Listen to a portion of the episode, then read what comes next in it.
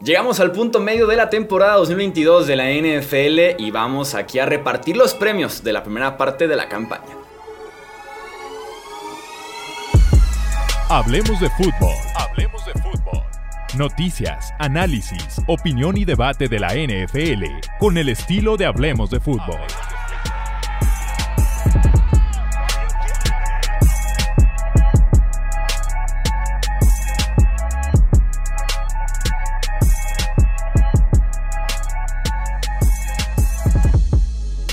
Amigos? ¿Cómo están? Bienvenidos a un episodio más del podcast Hablemos de Fútbol. Yo soy Jesús Sánchez. Un placer que estén aquí conmigo para poder platicar de lo que van a ser los premios de Hablemos de Fútbol de mitad de temporada. El panel que tenemos para poder justamente repartir estos premios, debatir los diferentes candidatos y demás es el buen Pete Domínguez. Pete, ¿cómo estás? Bienvenido. ¿Qué pasa, Chuy, Wilmar? ¿Cómo están? Vamos a dar el equivalente a los Citlalis de la Liga Mexicana de Fútbol. los, los primos Luna, ¿no? ¿Cómo se llaman los de las novelas? Algo así, ¿no? Según yo sí eran Citlalis, ¿no? O esos eran de artistas, no sé. Creo que los de novelas son las lunas del auditorio, ¿no? Una cosa así. Pero sí, se podría decir que sí, es como la versión chafita de los NFL Honors First Half. Y también me acompaña por acá el buen Wilmar Chávez. Bienvenido, Wilmar, ¿cómo estás? Estoy bien, pero poco triste y decepcionado que no nos haya saludado como los analistas favoritos de, del, podcast, como habitualmente era cuando estábamos aquí los tres. Pero bueno, ni modo. Hemos, hemos perdido nivel. ¿Cómo ha subido en el ranking? Deja tú eso, no sé si se dieron cuenta que cuando dije me acompaña y tuve que voltear a ver la pantalla porque hace tanto que no venía Pete, que fue como un. ¿Cómo se llamaba? ¿Quién, es este? Ese Light Punch. Sí, sí, sí, fue como. Mm, ¿Cómo se llamaba? hablando media hora antes y siempre me dijo Pete y entramos y ¿cómo te llamaba? un Light Punch, un Light Punch. Está bien, sí. Para que vengas más seguido. Merecido, merecido. Sí, era para que vengas más seguido. Este, pues vamos arrancando con todo. Vamos platicando del MVP. Yo creo que la dinámica podría ser eh, cada quien da como su nombre y ya luego platicamos de otros que por ahí pudieran estar, ¿no? Ok. Este, Wilmar, ¿quién es tu MVP? Patrick Mahomes. Pete. Jalen Hurts. Mm, ok. Eh, yo también mira con Patrick Mahomes, entiendo lo de Jalen Hurts, sobre todo porque Patrick Mahomes creo que es líder, ¿no? De la NFL en yardas y en touchdowns. Los Chiefs dan bastante bien, serían creo que actualmente el primer sembrado de la conferencia americana. Creo que sí se lo daría a Patrick Mahomes, pero así puedo ver sin duda alguna a Jalen Hurts o a Josh Allen, ¿no? Debería ser el podio fácilmente. Eh, Josh Allen, que me preocupa un poco, es eh, o sea, más allá de que sean juegos divisionales, pues eso no le quita nada. El cómo se ha visto en estos juegos divisionales y sobre todo en los últimos dos partidos, ¿no? Ya había eliminado los pases propensos a hacer turnovers y en los últimos dos juegos, eh, o sea, contra Jets sí hubo, pero el anterior que lo ganaron, no, no lo recuerdo así a primeras, eh, también hubo pases muy, o sea, muy básicos, layups, checkdowns, que, que Allen volvió a, a verse no en su mejor versión. Y, y la verdad, o sea, yo sé que cuando pisa el pedal a fondo, puede ser, ¿no? Pero que tenga marca de 2-7 en juegos que se definen por, un, por una anotación, o para mí significa que cuando te mides a lo mejor de lo mejor, no estás dando, ¿no? Sí, la semana pasada en contra de los Jets, que es tal vez defensiva top 3 este año en la NFL, dos intercepciones muy feas, como dices, ¿no? O sea, los pasecitos que como que ya había dejado atrás, uno en el que se queda corto, en el que simplemente no lee al safety que viene cerrando, y el otro en el que hace una pésima lectura, ¿no? el pase ni siquiera va al rumbo donde estaba parado el wide receiver. Sí, me encantado. Me, me, gustaría detenerme en el, en el tema de Jalen Hurts, que si bien creo que hay que darle muchísimo mérito a lo que está haciendo, eh, creo que entre estos candidatos es el que más su esquema le favorece, o sea que está hecho para darle mucho, mucho, mucha ventaja. Eh, pues por tanto se le exige un poquito menos de él. Dicho esto, lo que está haciendo es espectacular, o sea, difícilmente te arriesga el balón él porque se le dio la gana, ¿no? O sea, están cuidando el balón, están ejecutando muy bien esta ofensiva con sus virtudes, que no siempre son las mismas de los que lo, que suele predominar en la liga, y lo está haciendo muy bien. Solo creo que la salvedad es creo que eh, en este caso el esquema es más meritorio que en otros casos. Y el reparto, ¿no? O sea, más, o sea, el, esquema sí, pero no es lo mismo lanzarle a, a AJ Brown, Devonta Smith y Dallas Goddard que tener que lanzarle a Juju, Marqués Valdés y, y, al que me digas, ¿no? Que, o sea, más allá de Travis Kelsey, no, no, no hay como un gran alfa que, que le pueda ayudar. Patrick Mahomes no tiene la mejor línea ofensiva en protección de pase, no tiene un juego terrestre que lo ayude. Eh, yo, yo, por lo que me inclino de Hertz es una, lo que dices, el segundo coreback con menos intercepciones, solo después de Brady, que eso pues en su tercer año te habla muy bien de lo que está haciendo Hertz. Le piden correr, el tipo es top 10 en anotaciones por tierra, le piden lanzar, es segundo coreback con más yardas en intento de pase. Eh, el touchdown interception ratio de 12-2 es la verdad muy alto, a pesar de que no lanza tantos touchdowns. para mí el tipo está haciendo dos cosas y las está haciendo muy bien y es naturalmente uno de los grandes responsables de que Filadelfia esté invicto. Sí, eso además del primer sembrado récord invicto que tiene actualmente, que claro que va a sumar, ¿no? Eh, por ahí otros nombres, ¿quién se les pudiera ocurrir? Yo pensaría en Derrick Henry, tal vez como tipo que apareciera por ahí en un top 5. He visto por ahí la opción de Tua, yo no estoy del todo convencido, creo que es el freno de mano de esa ofensiva realmente, pero lo podría ver. Ya hace un rato hablaba con un amigo eh, del tema Tua, porque es impresionante la cantidad de información que hemos visto esta semana sobre Tua y candidato al MVP. Hace dos, tres semanas creo que fue, le perdonaron como cinco intercepciones los Steelers. O sea, siendo aquí muy, yo personalmente muy defensor de Tua y que creo que no se, le ha maltratado sin, sin razón real. Eh, creo que ya también hay que mesurar un poco el tema con, con el hype por el lado de Tua y sus receptores. Eso sí que le ayuda muchísimo. Sí, no, semana a semana deja muchas yardas, deja touchdowns en el campo y demás. Digo, es natural en un coreback, sobre todo un coreback con ciertas limitantes como Tua, pero sí, yo incluso pensaría más en Tariq Hill que en Tua. Sí, sí eh, y, y, es difícil hacer el ejercicio a media temporada, ¿no? Porque viendo el calendario y cómo ha ido progresando, yo creo que Lamar Jackson tiene una gran posibilidad de meterse en esa plática.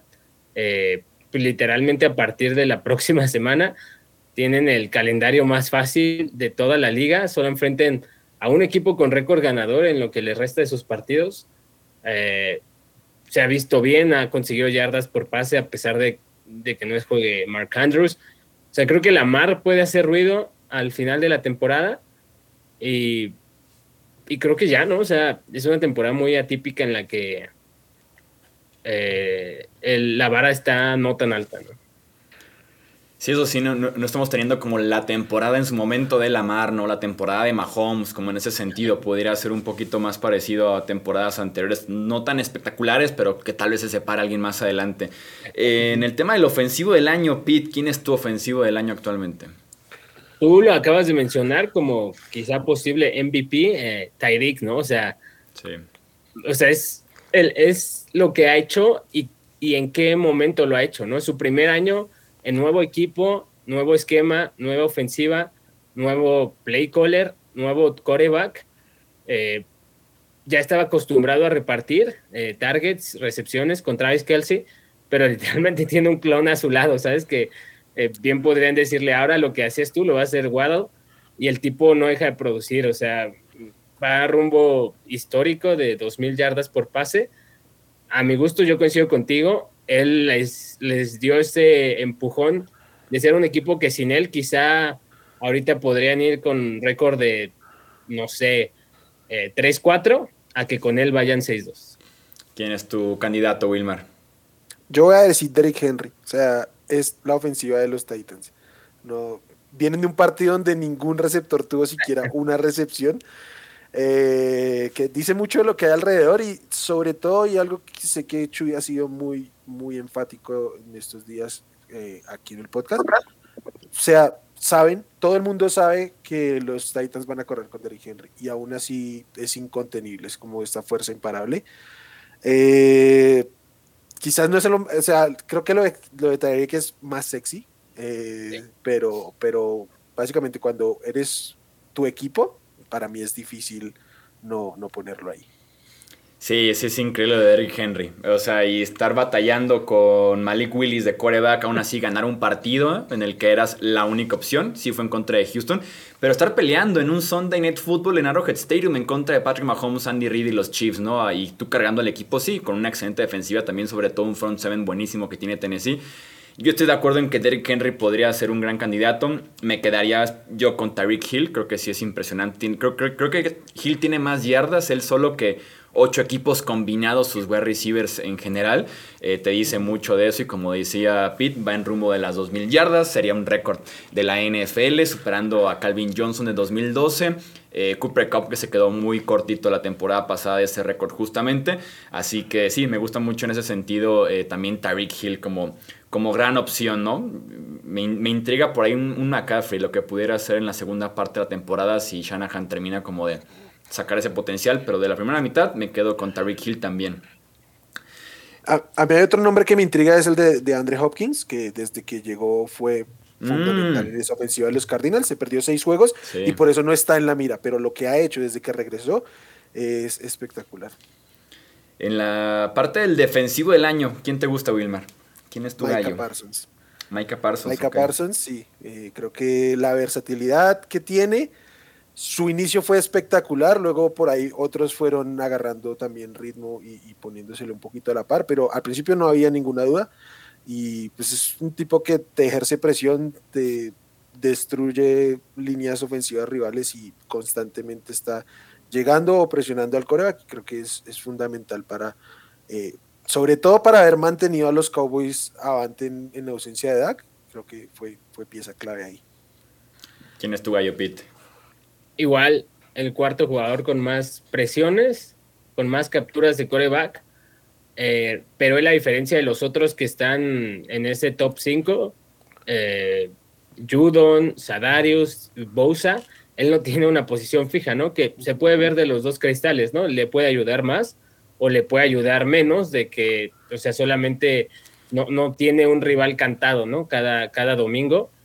o sea, el tipo hace diferencia partido a partido.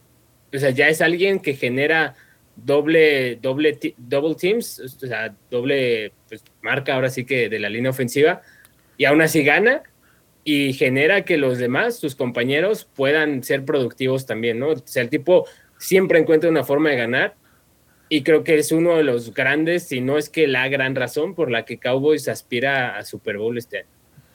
Yo me quedo con Matt Judon para defensivo de la primera mitad de temporada. Es líder de la NFL en capturas, en ese sentido se defiende él solo con 11 capturas y media.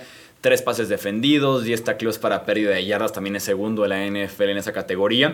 Y también tiene una defensiva de los Pats, es como el líder de esa defensiva. Los Pats es el mejor jugador de una defensiva que está teniendo el equipo compitiendo, ¿no? Son últimos de la división, pero con marca de 5-4. Fue el gran debate que tuvimos durante la pretemporada, si el equipo era de playoffs, si era mediocre o demás y los Pats con Bailey Zappi, con Mac Jones, eh, prácticamente con cero juego aéreo, sí con mucho juego terrestre, con línea ofensiva intermitente, esa defensiva es la que está manteniendo estos Pats competitivos y es Matt Judon el nombre que está cargando con la defensiva. Entonces yo me quedo con el pass rusher de, de los Pats como mi defensivo de la primera parte de la temporada. También me parece que es muy válido y creo que ahí el tema es más bien que otros candidatos, ¿no? Lo que decíamos de, la vara que no está. Creo que justo diste en el clavo, ¿no? No, no me parece una temporada en la que haya un jugador que esté a todas luces dando su mejor temporada, ¿no? Micah Parsons lo está haciendo fenomenal, pero está en el nivel, ¿no? Que era muy bueno, ¿no? Pero no, no es como la gran eclosión, ¿no? La, la gran sorpresa. este año creo que entre ellos y Nick Bosa, que es literal la pieza que San Francisco no puede perder, y no solamente en presión al coreback, sino también en, defensa contra la carrera. Y no me parece que haya muchos más candidatos que se puedan meter. Yo tal vez agregaría a Miles Garrett, que ha jugado menos partidos. Por ejemplo, comparado con Judon, tiene tres partidos menos por aquel accidente que tuvo automovilístico la semana de descanso de los Browns. Y tiene apenas cuatro capturas menos. O sea, tiene más también capturas que partidos jugados Miles Garrett. Eh, por ahí también lo, lo, incluiría y lo mencionaremos seguramente en la parte novato defensivo del año, pero creo que si la temporada se terminara hoy, creo que Sos Garner se lleva votos. ¿eh? Sí. por lo bien que está jugando en lo individual, por la posición tan premium que está jugando y aparte porque también es una defensiva que es top 3, top 5 de la NFL cargada o como con la estrella de Sos Garner. De acuerdo. Yo también agregaría por el lado de los cornerbacks, que es un nombre mucho menos sexy por donde se encuentra, Patrick Sortain. Este ha jugado sumamente bien en la posición de cornerback y y que, da otra cosa que iba a agregar, también Nick Bosa también está en ese rango de arriba de captura por, por juego. También tiene menos juegos él. Ya que mencionaba a Salt Gunner, pues de una vez, el novato defensivo del año, estamos todos parejos con que es él, ¿no? Es el hombre. Es el hombre, el mito, la leyenda de los novatos defensivos del año. O sea, va, va un paso increíble. Por si no lo conocen, es el esquinero de los Jets, tomado, creo que fue el cuarto global, ¿no? Fue el cuarto, global del draft, una, fue el segundo esquinero de aquella clase del draft este 2022, pero eh, la está rompiendo, simple y sencillamente la está rompiendo, eh, ya sea individual, cobertura hombre a hombre, si pueden seguirlo a un jugador específico, al segundo wide receiver que fue lo que hizo en contra de los, Bills y Gabriel Davis, eh, está jugando increíble Sos Garner. Está jugando también que ya se metió en este grupo de cornerbacks a los que no les marcan tantas interferencias como deberían. Este, por ahí le quedaron debiendo una contra los Broncos, ahorita contra Gabriel Davis también. Contra eh, Bengals. Contra los Bengals. O sea, hay grupos de, hay un grupo de receptores y un grupo de cornerbacks a los que les dan cierta preferencia, pues Sos Garner en, en sus primeros juegos ya se metió ahí y pues creo que no hay la más mínima discusión. Creo que este pick de, de, los Texans con, con Stigley apesta a lo que sucedió con, con Alex Smith, que durante toda la vida les van a recordar que seleccionaron a Stigley por encima de, de Sos Garner porque tiene una pinta de estrella absurda. El otro día, ¿qué, qué, pregunta el otro día hiciste, Wilmar, sobre Sos Garner que nos puso aquí a pensar en el podcast? Si era top 5 ya de la NFL. Sí. A mí Pila tiene clarísima. Bueno, fue hace como dos, tres semanas que estaba un poquito más dudoso, pero sí, esa era la pregunta. Sí, en, ocho, después de nueve semanas, a mí me parece que o sea, el tipo es lo que está haciendo, que es que lo han puesto a cubrir a Mari Cooper, Jamar Chase, T. Higgins, Deontay Johnson, Cortland Sutton, Jalen Waddle, Stephon Diggs. El tipo en cobertura personal ha permitido solamente cuatro recepciones para 28 yardas. Estamos hablando de un tipo que está debutando en la NFL. O sea, promedia, si no estoy mal, 26 o 27 yardas recibidas por partido. Y más allá de los numeritos, es lo que ya ves en, el, en, el, en la transmisión, ¿no? Que si hay un corner al que le quitan el safety, o sea, eso se lo hacían a Richard Sherman ya en su tercer año, ¿no? De pues, juegas tú solo y los dos safeties van a apoyar al otro corner. Pero a Sos Garner ya lo hace desde ahorita, ¿no? Robert sale así como te quedas tú solo, literal, Sos Islands, y, los safeties van a apoyar del otro lado a un Reed que no lo hace mal. Pero de verdad, o sea, está, el tipo creo que habíamos muchos que confiábamos en él, pero creo que nadie se esperaba que fuera así. Sí, otros nombres por allá a considerar también cornerbacks que tengo yo aquí apuntados es Tariq Gulen, el robot que tienen también los Seahawks con lo que mide y con lo que corre, y también Jack Jones, el esquinero de los, de los Patriotas, ¿no? que también está jugando bien, creo que ha sido una buena clase en ese sentido. Stingley creo que es líder de yardas permitidas, pero está jugando bien, o sea, no le ayuda la estadística, pero no está jugando tampoco tan mal. Sí, sí, sí. Sí, touchdowns permitidos ninguno, o sea, ese es como su, su checkmark del que se va a aferrar toda la vida pero también en, general la, defensa secundaria de los Texans, Jalen Peter, la verdad, o sea, no, digo que ahorita esté para pelearle a Sos Garner, pero siento que es un tipo que puede evolucionar con el coordinador correcto en un tipo de Tyron Matthew y ser una estrella en la liga. Y hablando de los novatos ofensivos, que está creo que un poquito más competido, eh, tomando en cuenta nada más lo que llevamos de temporada, ¿a quién se lo darías tú, Pete? Kenneth Walker. Kenneth Walker, eh, en las últimas cinco semanas, solamente hay tres corredores con más yardas que él. Se, lesionó Roger Penny, parecía que la ofensiva iba a ser unidimensional. Y el tipo tiene una combinación que no es del todo común. O sea, nosotros ya conocemos a Derrick Henry, ¿no? Es eh, potencia pura, ¿no? Cuando hablas de Henry, difícilmente hablas del tipo más ágil, ¿no? No estoy diciendo que Walker es Derrick Henry, pero combina un poco de, de ambos mundos, que es algo bien difícil de tener. Seattle fue Back to the Future al 2012. No estoy diciendo que es Marshall Lynch, pero eh, basan todo en que haya un, un, juego terrestre productivo y corre a cargo de Kenneth Walker.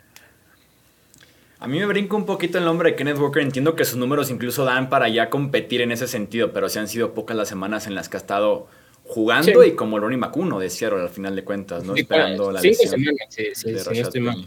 Cinco o seis. ¿Tú a quién tienes, Wilmar? Yo también tengo a, a Kenneth Walker, pues básicamente por las mismas razones que dice Pete, entonces agregaría. ¿Quieres que agregue tu nombre o primero haz el tuyo? Eh, no, yo estoy de acuerdo con Kenneth Walker, pero sí me siento como. es lo peor. A mí, otra cosa que quería Mi decir nombre es sería que, tal vez Damon Pierce. Sería como un 50-50 Ok. con Damian Pierce.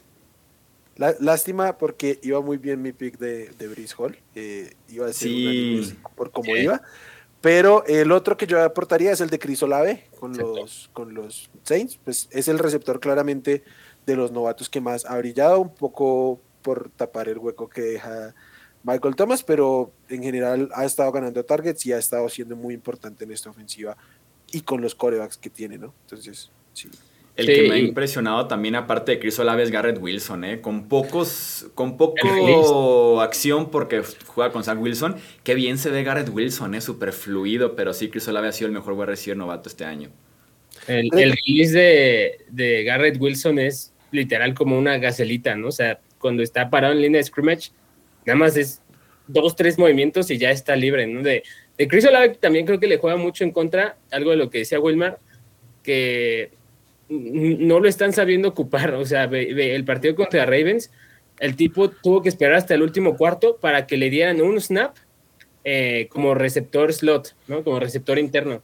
Siendo que Andy Dalton pues, nunca ha sido, bueno, fue en algún año, pero ya no es un tipo que, que trate tanto hacia, hacia las partes profundas. Eh, pero sí creo que definitivamente es el, el receptor más productivo de este año. Sí, a mí también me parece que lo que ha hecho Drake London es muy interesante. O sea, tanto él como Garrett Wilson llevan en contra el que no los usan y no les va a alcanzar la muestra para meterse en la conversación. Pero hubo un margen de unos dos, tres juegos en que estuvo siendo usado este Drake London y se ve pues bastante bien para la liga. Creo que de los más interesantes es este premio de coach del año. Bueno, coach de la primera parte del año. Hay tantos nombres interesantes. Este, ¿a quién tienes tú, Pete?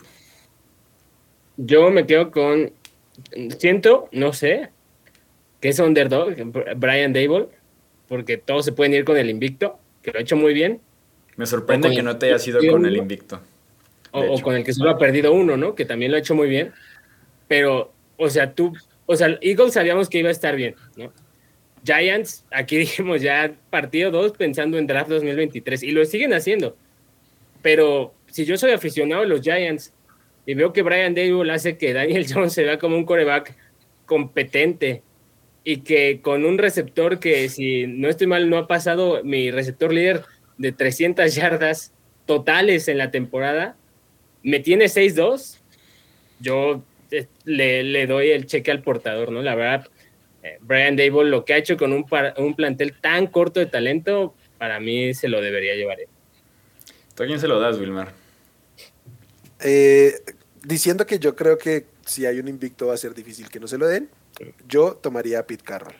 Este equipo También. apestaba a desastre y el tipo no solo puso el equipo a competir, sino que nos cerró la boca a muchos que fuimos muy críticos con él, con su propio desempeño como head coach. Sí, yo estoy totalmente de acuerdo. Para mí es Pete Carroll. Porque yo era de los que venía aquí a decir que Seattle iba a ser un pick top 3.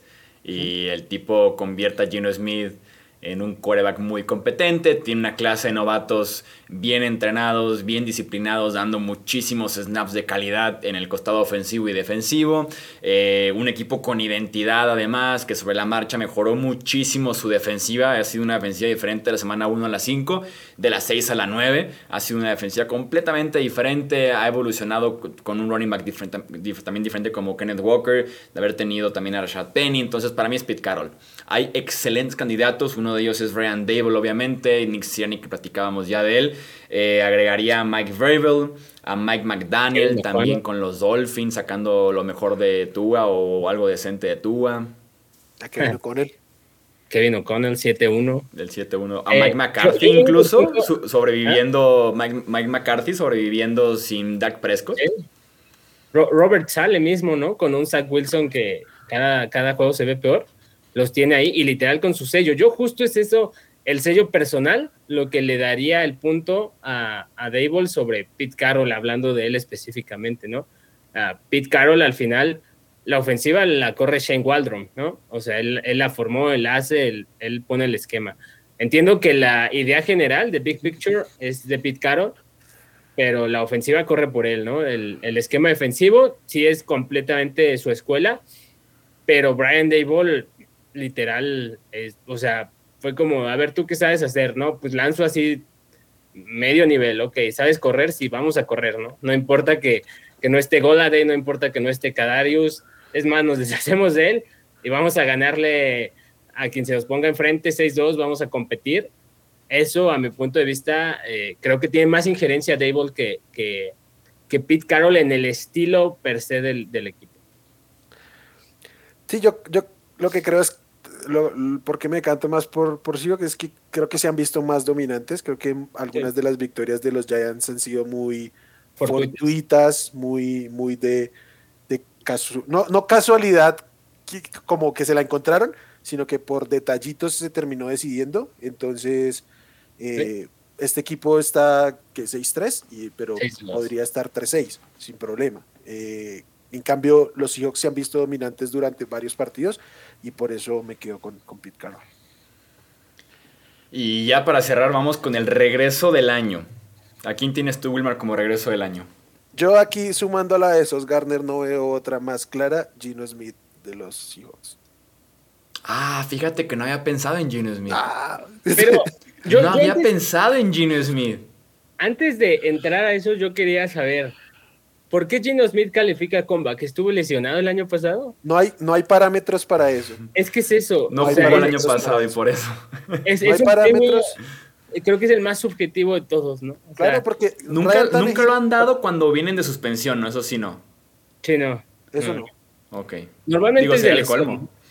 Sí, lo normal es la lesión, pero también hubo un año que se lo dieron a Philip Rivers, ¿no? Y venía simplemente a jugar pésimo o algo así. De los Chargers a, Colts, ¿no? Creo. A Ryan Tannehill se lo dieron porque lo sentaron por decisión del coach en Miami y llegando a los Titans ganó el Comeback Player of the Year. Pues regresó al campo. Por eso. Entonces, para mí, para mí Gino entra en la categoría según los parámetros de, Ryan Tannehill. Entonces, yo no tengo dudas que para mí el candidato es Gino Smith. Y fíjate que creo que debimos haber soltado el nombre de Gino en la de MVP, ¿eh? Eh, yo creo que puede tener un top 6, top 7 de MVP si debe aparecer, eh, debe aparecer Gino. Sí, sin duda. Lo cual debe ser de las historias más raras de los últimos 20 años en la NFL. ¿eh? Es, el, es el mejor coach de su conferencia, ¿eh?